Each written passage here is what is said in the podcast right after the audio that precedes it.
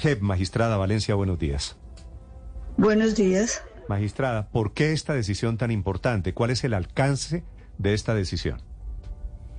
Bueno, eh, en primer lugar, eh, quiero explicar en qué contexto se expide la decisión para luego eh, si pasar a contestar directamente su, su pregunta. en este momento yo me encuentro desempeñando el cargo de magistrada del tribunal en la sección de ausencia de reconocimiento y en movilidad en apoyo a la sala de definición de situaciones jurídicas, de modo que esta medida se otorga en el marco de la sala de definición de situaciones jurídicas. Em, ¿Qué sucede en esta sala? En esta sala es donde eh, se define la comparecencia y los beneficios provisionales, eh, en este caso como el de Salvador Arana, de eh, terceros que pudieron haber tenido un grado de responsabilidad en graves violaciones de derechos humanos en el marco del conflicto armado. El señor Salvador Arana ya había sido admitido como compareciente, pero una de las exigencias para gozar de la libertad transitoria condenada y anticipada son eh, aportes efectivos, suficientes y novedosos a la verdad y aportes a un plan eh, concreto y programado para eh, reparación a las víctimas y nuevos aportes ah, de verdad. Entonces, en este contexto, la importancia de esta decisión radica en que al señor Arana se le concede como medida, como un beneficio provisional, la libertad transitoria condicionada y anticipada. Magistrada. Esta sí. Perdóneme, en el caso de Salvador Arana, ¿en qué consiste, en qué se traduce que su verdad sobre el paramilitarismo haya sido efectiva, suficiente y novedosa? Bueno, aquí tenemos, aquí tenemos dos elementos. Eh, un gran elemento es que el señor Salvador Arana ya había sido condenado eh, y tenía una eh, condena en firme en relación con el homicidio del alcalde, exalcalde de Roble, el señor Eudaldo, Eudaldo Díaz. Aquí entonces tenemos un primer elemento de aporte a la verdad. Él hasta el final, ya siendo condenado, él sostenía su inocencia, pero en los procedimientos internos en la JEP, él aceptó después de 20 años, su autoría eh, intelectual y apoyo económico a quienes eh, efectuaron el, homicidio. Y eh, no solamente develó su participación directa como autor intelectual, sino que también nos hizo una serie de aportes acerca del entramado de relaciones entre eh, políticos y eh, paramilitarismo que derivaron en, esta, en este homicidio y cómo a partir de los aportes que nos dio en, este, en relación con este caso concreto nos permite vislumbrar eh, con presunción de verdad, partiendo el principio de la buena fe, que esto no fue un hecho aislado, sino que hace parte de un conjunto de relaciones que eh, tuvieron una repercusión directa de la relación entre políticos y paramilitarismo en la región. Magistrada Valencia, eso frente al reconocimiento de ese homicidio, pero el ex eh, gobernador Arana también les entregó a la Jurisdicción Especial para la Paz un listado por lo menos 29 personas. ¿Ya entregó pruebas de los nexos eh, con los paramilitares de políticos, empresarios, en general ganaderos en la región Caribe? Eh, bueno, está bien la pregunta aparte de esto, como les estaba diciendo, donde ya está condenado por justicia ordinaria, como usted bien lo menciona, la otra novedad que lo hace acreedor a un régimen de condicionalidad son precisamente esos aportes de novedad.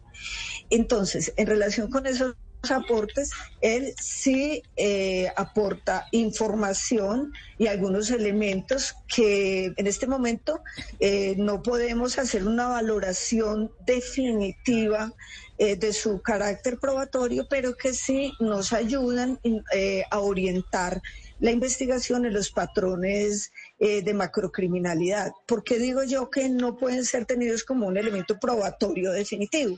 Porque luego en el proceso dialógico que eh, luego eh, se tendrá a cabo y que, que llevará a cabo y en el cual participará el señor Arana, se hará una valoración de dichos aportes, pero efectivamente nos aportó información sobre circunstancias de tiempo, modo y lugar en la que sucedieron algunos de esos acuerdos que dieron lugar a planes eh, eh, macro macrocriminales y que dieron lugar a una a la comisión de determinados hechos como homicidios selectivos, masacres y otros que están mm. eh, en el ámbito de la jurisdicción especial. pero, pero la libertad es condicionada. ¿Condicionada a qué? ¿Qué más tiene que entregar el señor Arana a la Jurisdicción Especial para la Paz? Muy bien. Eh, ¿por, qué, es condicionada? Porque eh, una vez admitida su comparecencia y otorgados los beneficios, la sala de reconocimiento, verdad y responsabilidad asume en el, en el marco de los macrocasos eh, abiertos eh, él tiene que pasar eh, por una serie de momentos procesales, entre ellos una versión voluntaria. En esa versión voluntaria, con base en los informes presentados por las víctimas y los aportes que él hizo para obtener esta, esta libertad, él tiene que seguir aportando nuevos elementos de verdad que lleven al esclarecimiento de esos hechos que luego eh, se espera que den lugar a em, no solamente esclarecer su responsabilidad propia, sino ayudarnos a identificar otros máximos responsables y en el caso concreto de él, eh, eh, si él cumple con esos nuevos aportes y algunos eh, y mm, unos aportes también en relación con la reparación de las víctimas podrá ser acreedor a sanciones propias en el marco de este sistema. Maestra, quiero hacerle una última pregunta. Hay algunas víctimas de Salvador Arana que no están conformes con la decisión. Le hablo, por ejemplo, de la hija de la fiscal Yolanda Paternina, asesinada por los paramilitares y, según dice ella, por orden de Salvador Arana. Ella dice que es el colmo esta decisión de la JEP y le pide a la Corte Penal Internacional que actúe en este caso porque dice que Arana no ha dicho toda la verdad sobre el asesinato de su madre, de la fiscal Yolanda Paternina. ¿Qué tiene que decir la jefe frente a esto? Sí, desde luego, desde luego que no solamente eh, la señora Ketty Martínez, sino también algunas otras víctimas eh, tienen el derecho a manifestar su, su desacuerdo. Mm. Eh, pero también a, ella y a otras víctimas hay que decirles que eh, con, este, con esta decisión no se está terminando ni concluyendo el caso. Apenas este es el comienzo, como eh, el momento, la transición a una nueva etapa procesal. Mm. Y con la participación de las víctimas y con los elementos que ellos aporten, se seguirá contrastando la información.